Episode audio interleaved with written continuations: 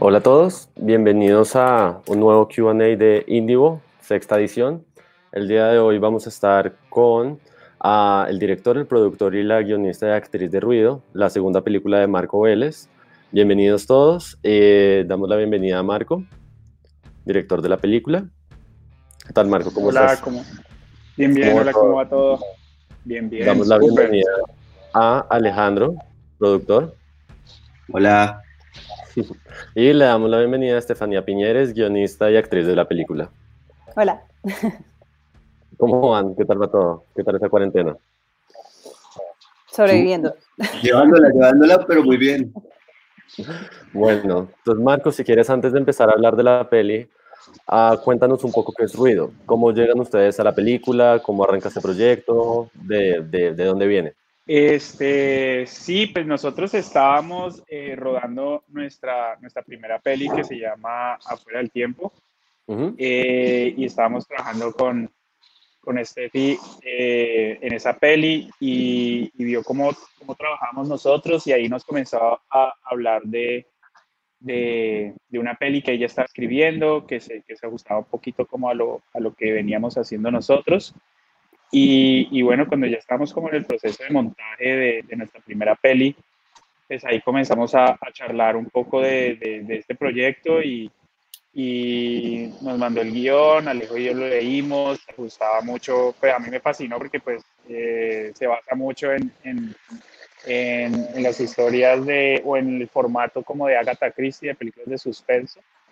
Y, y Alejo y yo empezamos como a ver cómo, cómo la podíamos llevar a, pues a una realidad y, y como ese mismo año a finales de, de, bueno, el segundo semestre de ese año pues pudimos como rodarla y, y empezar la, eh, la etapa de postproducción de la peli. Buenísimo. A propósito del guion de, de Estefanía, ah, le pregunta a Estefanía, ¿cómo surge esta historia? Ah, antes de llegar a Marco y Alejandro, ¿era una película que tú habías escrito pensando en hacerla tú misma o toma forma cuando llegas a ellos?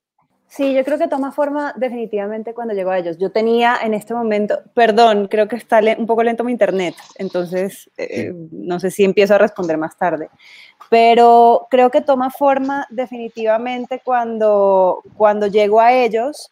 Digamos que yo tenía, eh, estaba en un proceso un poco de exploración, todavía no estaba escribiendo, eh, no, no guion, eh, no ficción eh, con tanta regularidad.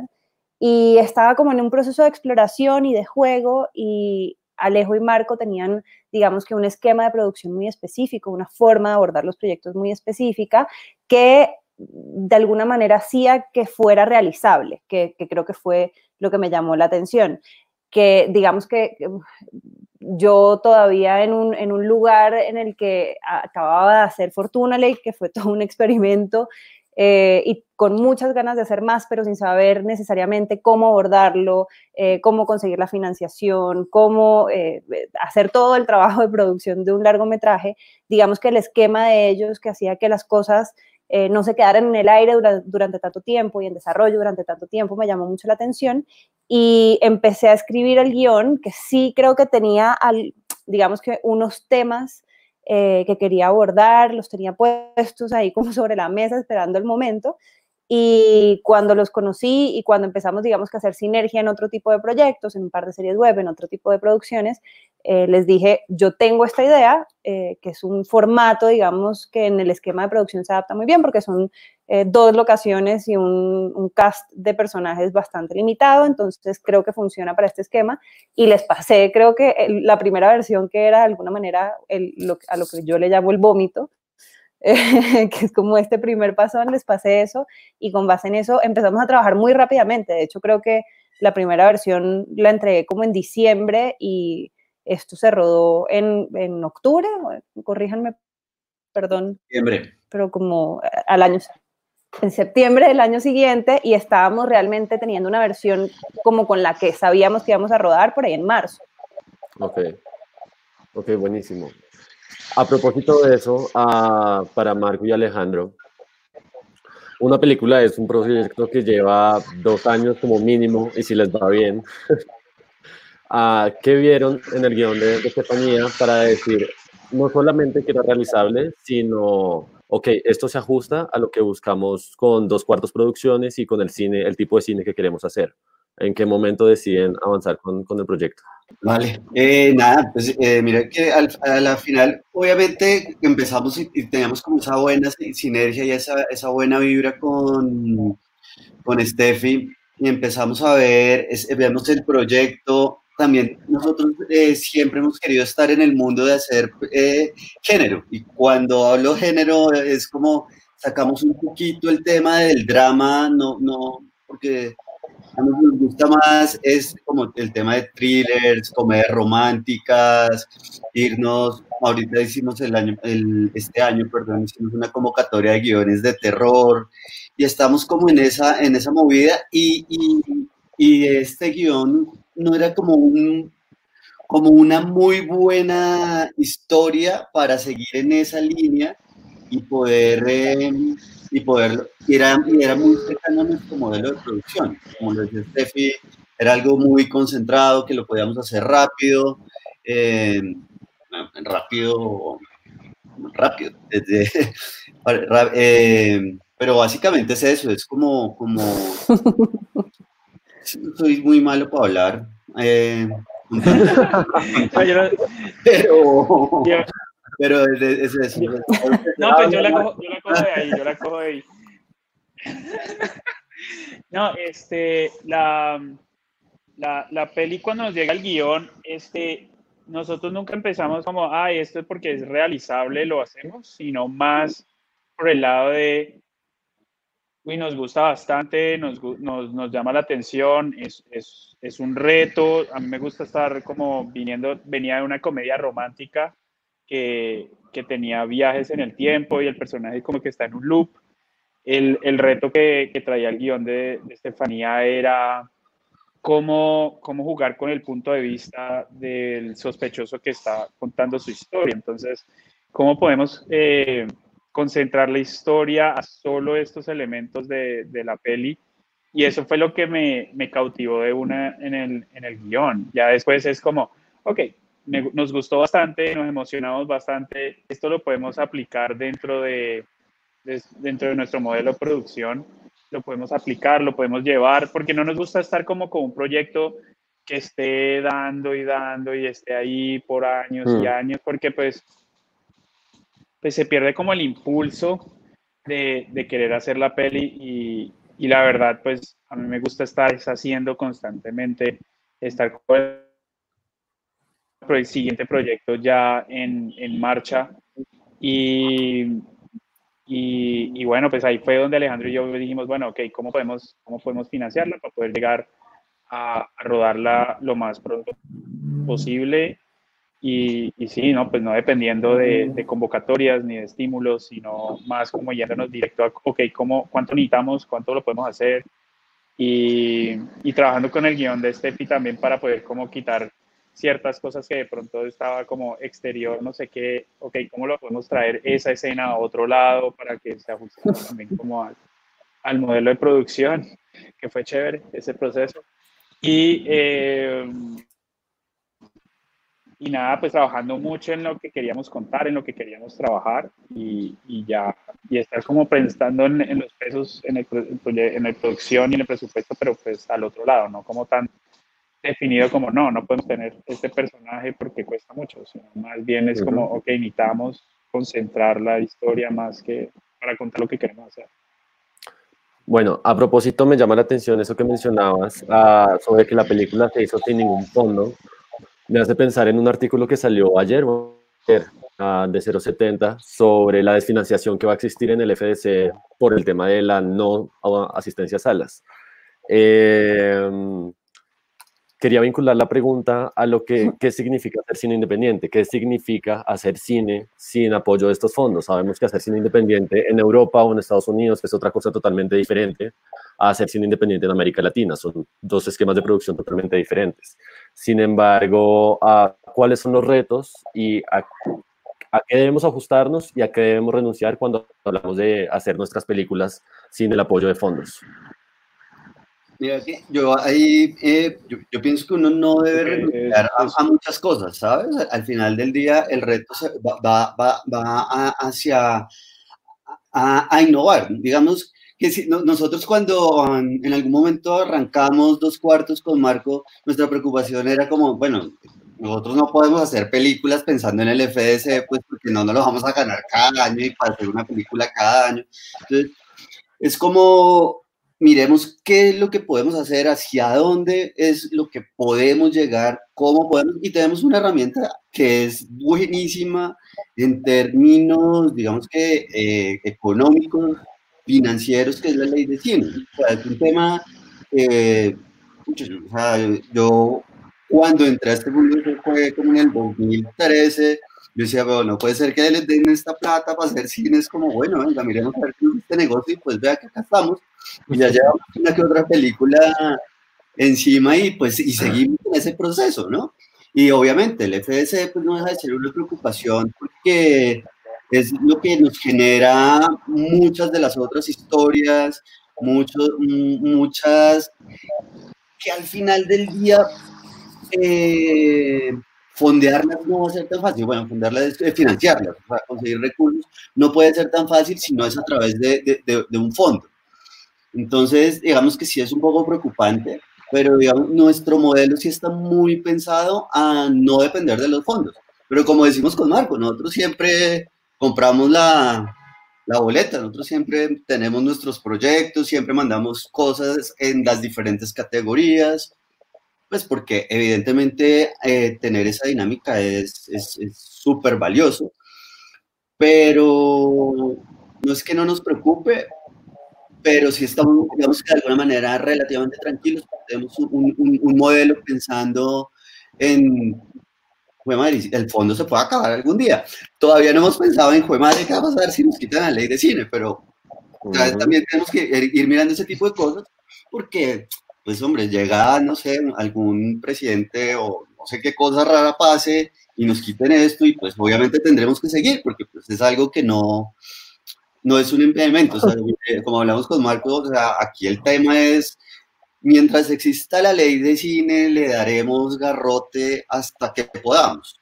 Entonces, ese creo que es como nuestra, nuestro, nuestro mantra y pues evidentemente sí es un poco más complejo el tema de conseguir recursos, pues, porque es como golpear miles y miles de puertas para que te tiren 999 y de pronto en una le abren a uno un huequito y uno mira a ver cuál, qué habilidad tiene y se le mete en el huequito. Pero, pero bueno, pero digamos que sí es muy, muy de ese tema. Marco, ¿qué tiene que decir Sí, o sea, nosotros porque tenemos un modelo de negocio que ya, un modelo de producción y de negocio que ya hemos como establecido desde, desde, la primera, desde nuestra primera peli y que hemos aplicado en las primeras, en las primeras tres, pero eso no, pero ese solo es como nuestro caso y ese es nuestro estilo de, de, de producción, pero también viene de una peli que fue donde Alejandro y yo nos conocimos, que salió el año pasado que se llama Qué rico país, que fue una producción que hicimos literalmente entre amigos, así muy parecido como Estefanía hizo eh, que es entre amigos, eh, muy en la, en la, vena de eh, vámonos con el grupo de gente a, a, a a Santander a, a, rodar una peli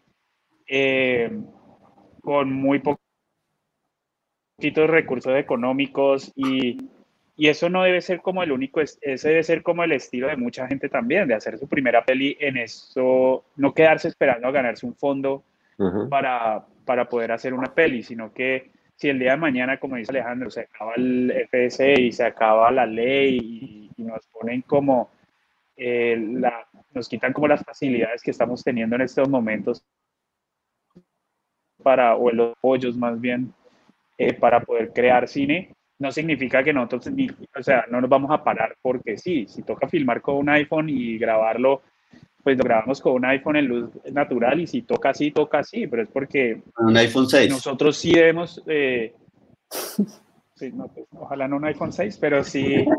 Eh, pero, pero no choca. Pero sí, pero, pero si toca, toca, ¿no? No es como si toca hacerla con una GoPro, se hace con una GoPro, pero es, es, como, es, como intentar, es como intentar encontrar el modelo, también quitarle un poquito ese, el, fetichismo que tenemos un poco en Colombia de ópera prima mm. y, y es más bien de crear contenido, de crear pelis, de, porque, o sea, yo te puedo decir lo mucho que he aprendido entre hacer afuera del tiempo mi primera peli a lo que es ruido y lo que aprendí haciendo ruido y ojalá pueda uh, ir creciendo y, y, haciendo mejores pelis a medida que, que eso pasa. Entonces, sí creo que necesitamos tirarnos un poquito más al agua, eh, no confiarnos tanto de, de, ganarnos los fondos porque nos volvemos como FS dependientes, eh, nos volvemos como el Barcelona con Messi, o sea, depende solo de alguien. Entonces, eh, eso siempre es un riesgo. Que, eh, exactamente, entonces todos nos quedamos, planeamos el año entero para ese corte a final de mayo o primera semana de junio, porque pues ahí entonces toca esperar hasta más o menos octubre que salen los pitch y después los resultados. Bueno, dependiendo de qué categoría pues cambian los meses, pero si no nos podemos quedar como en eso. Ese siempre ha sido el mensaje eh, que siempre hemos intentado dar, que es como no, hazlo, hacele con lo que tengas. Si tienes tu casa, una cámara y unos amigos actores, pues invéntense una historia alrededor de eso intenten hacerlo lo más económico posible para que sea lo más eh, viable en términos económicos o, es, o tienen otro tipo de, de expectativas con, con, la película. Y, y, pues nosotros nos, nos, parece que esa es como la, la forma de hacer, de hacer peli. No, pues sí, no, me, no, me entristece ver que el FS eh, no tiene como los cursos pues, probablemente para el siguiente año, porque pues vamos a seguir en esa, en esa coyuntura que estamos, pero, pero eso no puede detenernos para crear, para crear. Creo que tenemos la, las facilidades más increíbles que han existido en toda la historia. A mí me gustaría tener 15 años y estar con estas facilidades para, para, para empezar de cero, porque madre, si puedo grabar una peli a los 15 años con un celular, pues empezaría a los 15 años con un celular pero a mí me tocó empezar con 16 milímetros, entonces no era como tan económicamente viable, o si no tenías una Panasonic P2 con P2 cards y grababa 1080 de milagro, entonces como que las facilidades de hoy en día sí puede hacer que la gente pueda crear eh, todo tipo de contenidos, no solamente, no solamente cine. Ok, buenísimo. A propósito de eso que mencionas sobre tu primera película fuera del tiempo, Um, hay algo que sí es cierto, y es que las películas que se están haciendo con el FDC corresponden a una línea narrativa uh, bastante demarcada, y son películas que funcionan en festivales europeos, películas que funcionan uh, aquí, allá, pero cuando llegan acá a enfrentarse con el público no funcionan. Entonces quisiera preguntarte, tu película, y en, en general pues Ruido también, se aleja un poco de, de, narrativas y lugares a los que venimos acostumbrados a, a ver en salas de cine. Como, cuéntanos un poco de eso, cuéntanos qué esperas tú lograr, uh, si un punto medio entre público y, y, autor o es meramente para el público, ¿sabes? Esa eterna discusión entre hacemos películas para nosotros y que la gente la vea o hacemos película para las personas. Yo, yo creo que nadie está haciendo una peli solo para uno. que si no, entonces, pues, termino y, y la muestro en el televisor para mí Ajá. Sí, la veo solo para mí y, y ya, pues, me veo con mis amigos y de pronto se las muestro. Eh, creo que pues uno hace, uno cuenta historias pues para, para públicos. Creo que la discusión de autor en, en, en Colombia y en el mundo es un poquito, pues yo lo siento así, eh, lo siento como que es un poco ridícula esa conversación. Eh, un autor significa tener un punto de vista, no el dueño de la peli así yo haya hecho, eh, lo haya dirigido, sea uno de los productores, haya hecho la foto, haya hecho el montaje, aún así no creo que la peli es solo mía, o sea, es, la peli es de la gente que estuvo al frente de la cámara y estuvo detrás de la cámara y estuvo en la época de la un producción y estuvo en la etapa de preproducción. Ya, ahora sí te escucho bien. Perdóname. No, te escucho. Ah, ok. Y, y, eh, pero sí, es como la peli es de, todos, de toda la gente que está trabajando en la película. Y, creo que tenemos que dejar un poquito ese, tema de autoral, un poco porque es como decir que Hitchcock no era autor, pero las películas de él comercialmente eran muy buenas. Eh, sino que nosotros lo que intentamos hacer es un poquito de géneros de pronto que no se ven tan representados en la cinematografía colombiana porque eso sí, se notan mucho los, del, como las dos, los dos tipos de cine que se, que se mueven más. Eh, como lo decís, las películas que de pronto son más cine de autor, porque aunque a mí Dago me parece que es un cine de autor también, porque el, tú ves una película de Dago y dices, ah, es una película de Dago.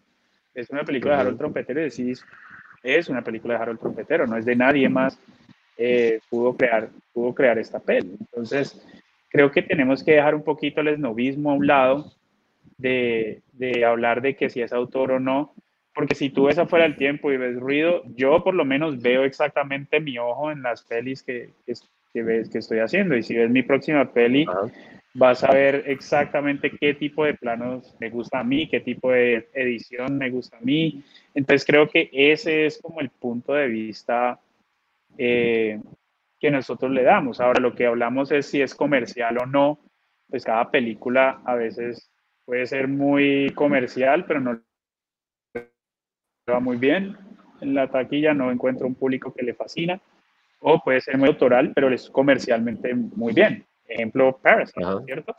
Entonces, eh, creo que tenemos que comenzar a distanciar un poquito eso de, de, de ambos, de, de, esa discusión, porque el hecho y eso creo que Alejandro y yo lo pensamos muy bien, el hecho de que haya más películas de diferentes géneros, de diferentes formas, de diferentes temas, hace que, que haya más contenido para el público colombiano y de pronto se enganchan con una comedia romántica y, eso hace que de pronto hacen que le den el chance a otra película colombiana de otro estilo.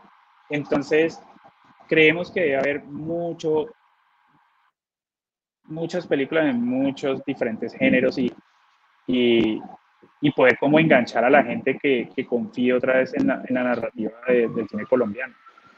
Ok, pero bueno, eso es ruido desde afuera, pensada como película dentro de un esquema de producción nacional. Ahora hablemos un poco más de, de la peli. Entonces quisiera preguntarle a, a Estefanía a, sobre sus referentes. Ya sabemos que existe Agatha, Agatha Christie, sabemos que existen pues un montón de, de, referencias a la literatura detectivesca, pero quisiera preguntarte cómo empezó la construcción de los personajes y, y, y, si en algún momento te imaginaste, pues, encarnar el personaje principal. Eh, a ver, yo, yo creo que tengo una forma de aproximar lo que puede ser un poco incluso impopular, que es que eh, muchas veces no tengo las referencias cinematográficas cinematográficas que mucha gente tiene y sobre todo la gente que trabaja en este medio evidentemente está llena de referencias cinematográficas. Yo de alguna manera eh, me he valido de mis referencias literarias porque soy un amante de los libros también. Eh, entonces para mí digamos que sí tuvo mucho que ver con eh, la literatura que había leído y leí Agatha Christie varias veces. Creo que lo que más me interesó era eh, yo creo que hay un tema muy claro de la justicia versus la venganza que se plantea sobre todo en el final. Eh, y creo que ese era realmente el tema que quería poner sobre la mesa. Hoy en día miro para atrás y me parece muy, muy curioso que eso haya sido lo que hayas elegido contar alrededor de ese tema, eh, porque, porque lo plantea, digamos, que en un, en un contexto que, que no es eh, necesariamente de directa conexión con, con, algunas conexiones que yo mentalmente sí tenía con respecto a, a los temas, digamos. Uh -huh. eh, y creo que me parecía, creo que, que, parte de lo que quería como actriz, seguramente, y, y, como actriz que estaba incursionando muy tempranamente en la escritura de guion, era crear personajes que a mí me pareciera delicioso interpretar. Entonces creo que hice un esfuerzo, yo soy un amante de los diálogos, eh, me gusta mucho eh, dialogar y me gusta mucho actuar cuando hay cierto tipo de diálogos.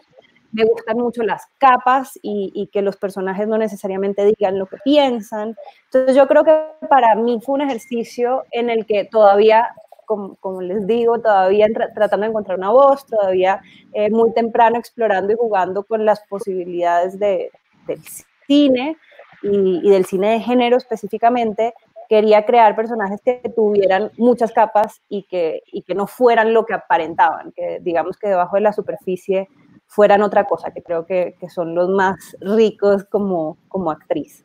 Eh, entonces creo que sí, creo que no, que no, para mí, creo que luego llegó Marco y, y nos llenó de referencias cinematográficas porque él las tiene todas, pero, pero para mí el ejercicio de escritura fue un ejercicio de escritura y fue eh, realmente desafiante porque estaba muy temprano en, en, este ejercicio de escribir guiones, rompiendo unos temas de, estructura que creo que de pronto eh, debía haber roto después, no tengo ni idea, pero, pero creo que fue muy desafiante para mí y que, y que, lo, que lo que yo quería, más allá de... Em, más allá de, de, de, digamos que el resultado per se, era un trabajo de exploración que llamara la atención no solamente en términos de dirección o de producción, que creo que hay muchos, sino en términos actorales. Ajá. Sí, o sea, algo que, me, algo que me gusta bastante de, de, lo que hicimos con, con, el guion ahí es que una de las delicias que encontré fue ese diálogo. Es como ese pum pum, ese porcejeo entre los personajes Creo que Steffi lo hizo muy, muy bien. Y, cada, y algo que, eh, pues cuando estaba montando eh, la peli, cuando lo estaba editando, yo le decía, este es, el, este es el sector de los 15 minutos de fama de tal personaje, ¿cierto? Entonces está Walter, tiene sus 15 minutos de fama aquí porque es como la escena donde es, es, precisamente para ese personaje, está la escena de, de, de cada personaje tiene como su momento y eso fue lo que más me gustó y también está siempre eso de eh, el juego de poder, quién está arriba, quién está abajo, quién está en el medio, quién no quiere perder eh, su posición ante eh, esta investigación. Entonces, eso fue como lo más, lo más interesante y lo que creo que intentamos capturar lo mejor, es como intentar, por lo menos desde mi lado de dirección, fue intentar coger esos momentos, ponerlos ahí para que todos tuvieran, todos los personajes tuvieran como sus 10 o 15 minutos de fama, por decirlo de alguna manera, pero porque si vos ves muchas películas de, de Agatha Christie o, ves los libros o ves películas de este estilo, pues en los 10 primeros minutos, pues por haber visto tanto, ya digo, ah, este personaje, es. Exacto, entonces también fue una idea de lo más rápido que queríamos entrar en la peli, era poder entrar en la peli lo más rápido posible para que no tuviéramos tiempo de pensar ah, pero si es un actor conocido o si es este no sé qué, de pronto puede ser la persona que, que, es el malo. Entonces queríamos tener a la audiencia todo el tiempo como en, en ese, en ese ritmo. Ok, perfecto. Buenísimo. Pregunta. A propósito de eso que tú mencionas de, de buscar un espacio para, para cada actor, para tener sus 15 minutos de fama, ¿qué tanto cambia la película en el montaje en comparación a lo que era inicialmente en el guion, porque claramente al, construir una película de género y más de este tipo, eh, se encuentra mucho en montaje lo que quieres realmente contar y cómo contar para que el espectador no empiece a sospechar. ¿Cómo, cómo, ¿Qué tanto cambia entre el montaje y, el guion inicial? Pues uno lo siente desde el lado de, de acá, uno lo siente radical,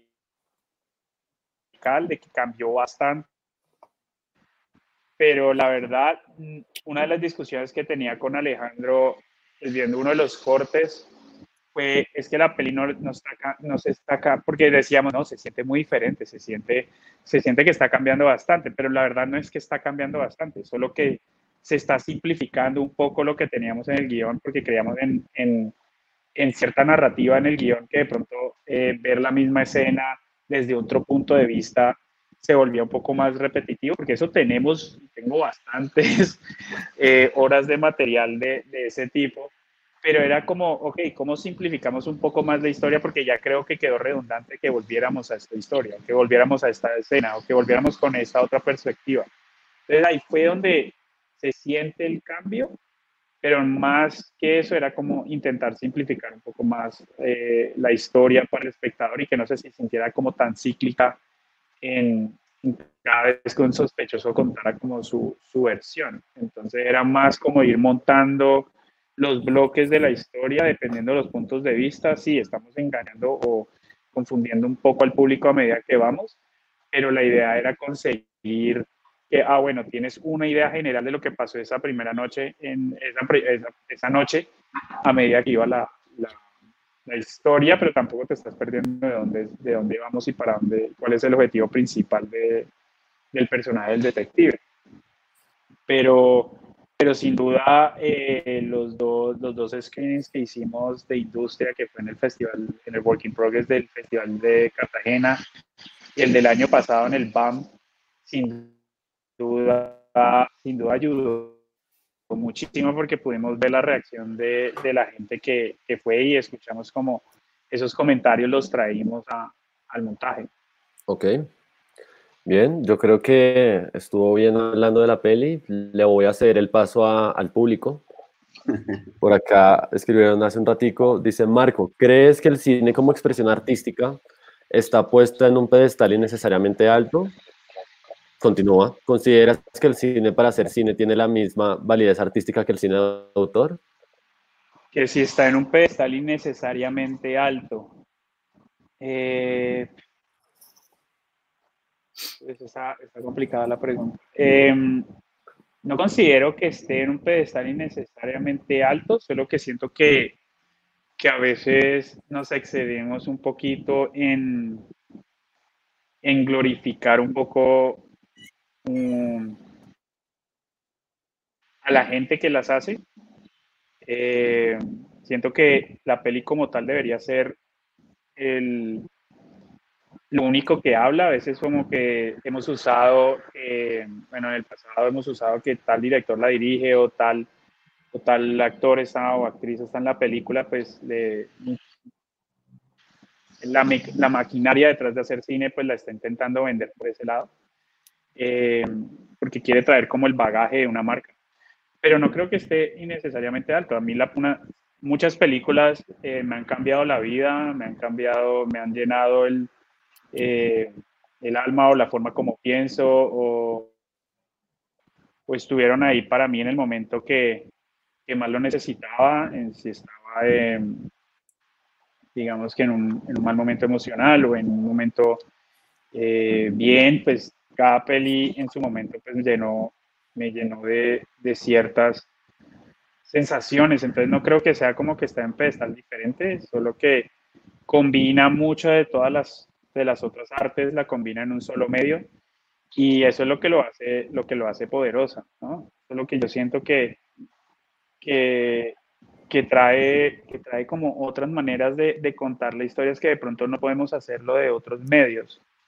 Sea, por ejemplo, solo hablar de montaje y de poner, interponer eh, imágenes, pues ya nos está comunicando algo que de pronto nos demoraríamos un capítulo entero en términos eh, en escritura, o la música lo puede hacer en, en, en, de pronto en segundos con, con, con, cierta, con cierta expresión. Entonces, es, es, no es que sea necesariamente alto, solo que es, es diferente, es una forma de expresarnos que tenemos eh, gracias a, a, la tecnología y, y, al avance que hemos hecho en estos 100 años.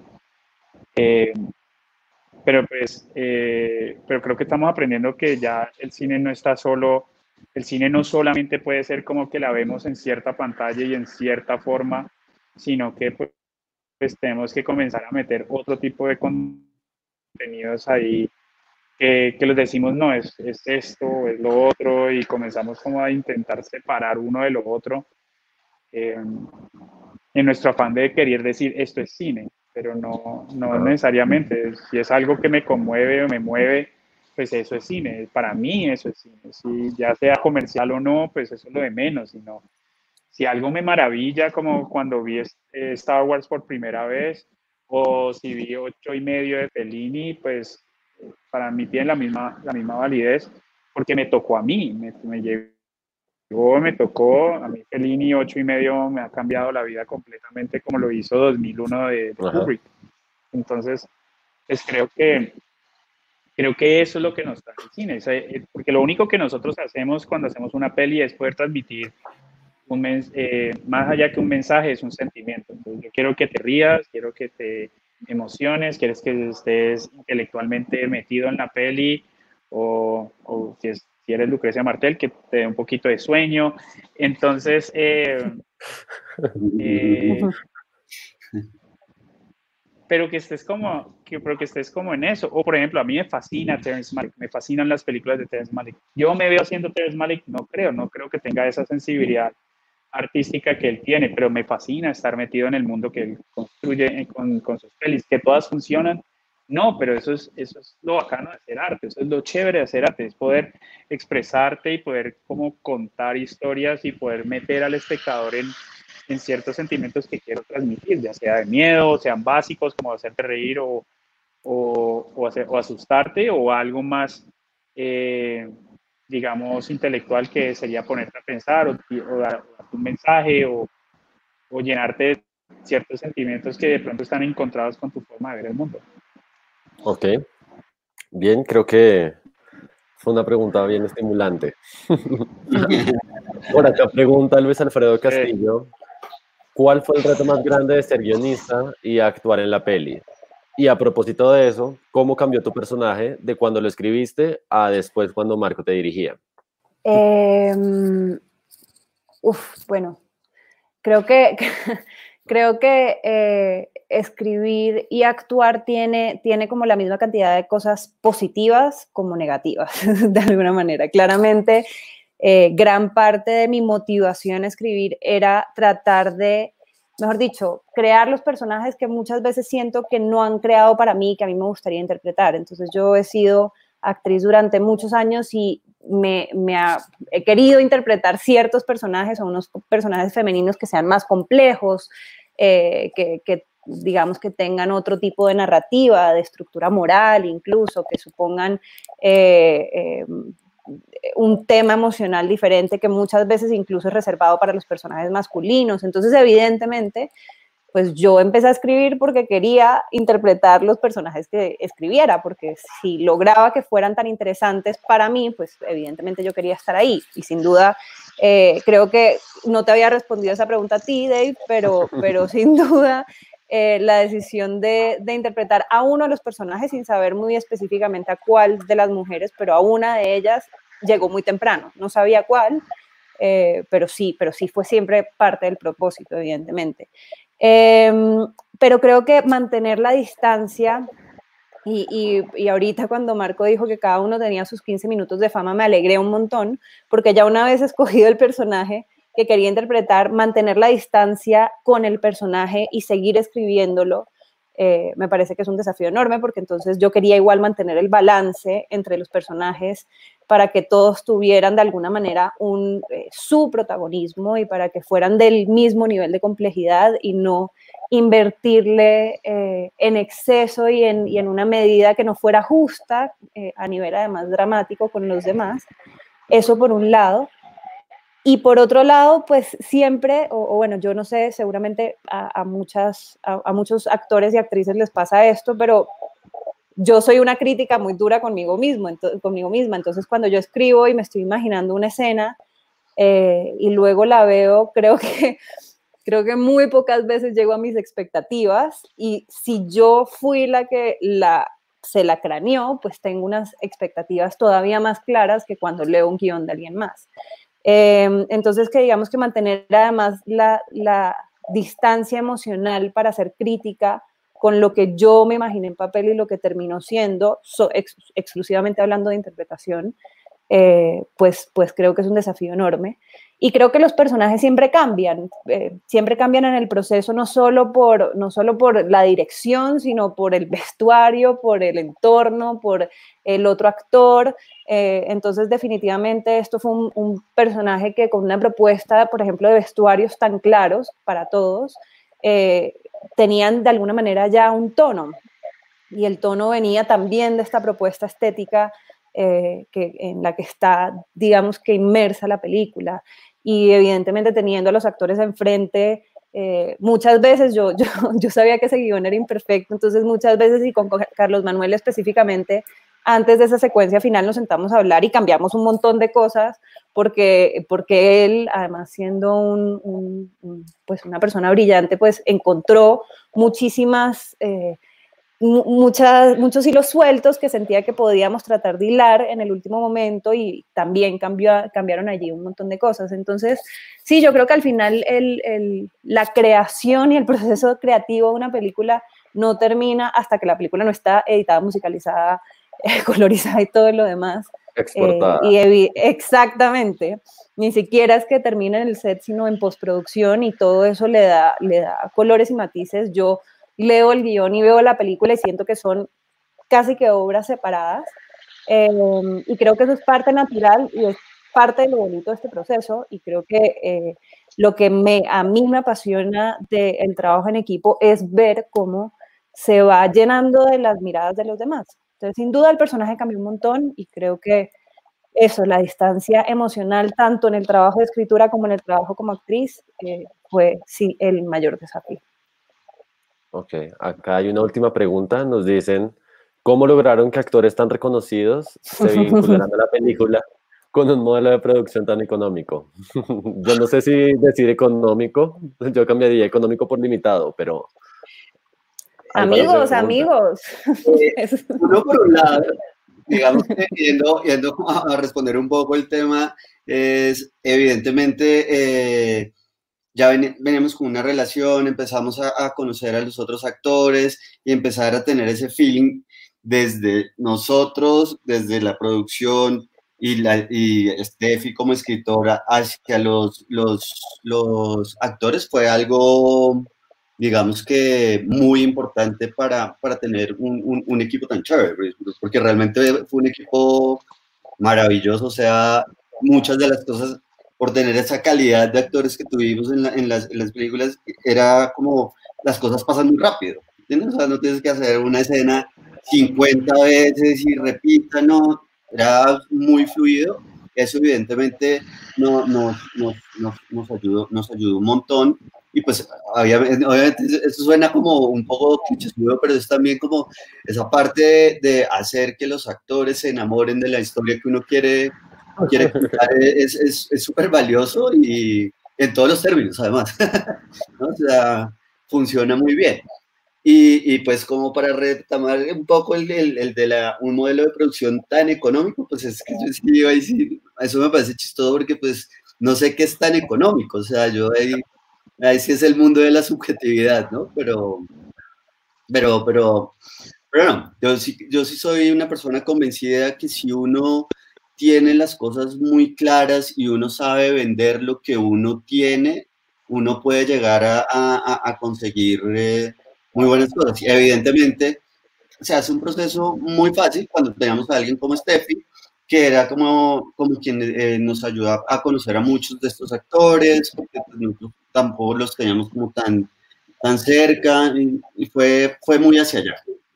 Bueno, yo creo que... Sí, no, y hablando, yo te, digo una última cosita de los actores que no los, no hablamos mucho, pero y así, pues hay 47 minutos. Este, no, a mí me parece, siendo, siendo un director como, que todavía me siento como muy, muy joven, estando, estando con, con este cast que es, eh, que me gana en años de experiencia absurda, o sea, Walter, Jack, eh, Carlos Manuel, Jimena, Ana María, eh, eh, están actuando desde 15, 20 años, entonces uno, uno como, como director no puede llegar y decir, mira, yo me las sé todas, sino como eh, estoy, me estoy basando mucho en, tu talento, o sea, siempre he sido, siempre he sido así en mis películas, siempre he sido como intentar buscar el mejor actor para, para cada personaje. intentamos también hacer lo mismo que, que, que Steffi hizo con, con, el personaje que ella quería, que terminó interpretando, que era como el tipo de, de, personaje que normalmente no les ofrecen o el personaje que no, que no se los dan porque pues es que tú solo haces comedia, entonces normalmente no, no te vemos en este lado y yo creo que si, si un actor se le das algo que de pronto lo, lo motive y sea diferente, pues más se van a enamorar de, de sus de esos personajes, ¿no? Y se van a meter un poquito más la, por decirlo así, la ficha, la peli, van a confiar en, en vos, porque también le estás dando como, digamos, cierta, cierto chance de poder estar haciendo algo, algo diferente que normalmente de pronto no pueden conseguir en, en, en otros medios, pues, en televisión o en otras pelis. Entonces, uh, yo sí creo que, digamos que otra gente pues eh, puede acceder a los mismos, a los mismos actores que nosotros tuvimos. O sea, todos los actores quieren hacer, hacer cine, quieren, no sé si todos, pero sí, digamos que, que muchos quieren hacer cine, le interesa, están emocionados eh, de que les puedas traer personajes interesantes, que sean diferentes a lo que normalmente, normalmente hacen. Lo mismo como, como Alejandro y yo somos cuando nos traen un guion donde yo me siento pues primero enamorado de la historia y luego es asustado porque no tengo ni idea cómo carajos la voy a hacer como, como director, cómo la voy a contar, cómo se me ocurre, qué, qué, qué puedo yo traer nuevo a este género o a la mesa y, y, y, claro, lo primero que uno, lo primero que sentí cuando leí el guion de Steffi es, pues madre, quiero contar esta historia, no tengo ni la más mínima idea cómo la vamos a hacer, como director, no tenía, no sé cómo se ve la peli, no, no,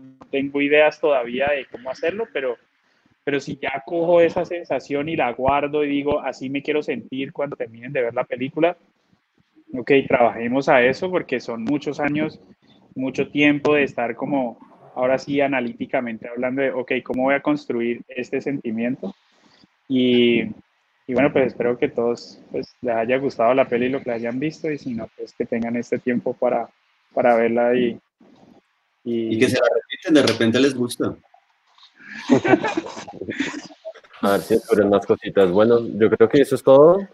Ah, muchísimas gracias Marco, Alejandro, Estefanía por acompañarnos. Gracias por permitirnos ver la película en el marco de Indigo. Entonces, muchísimas gracias por su compañía y esperamos verlos en una próxima ocasión.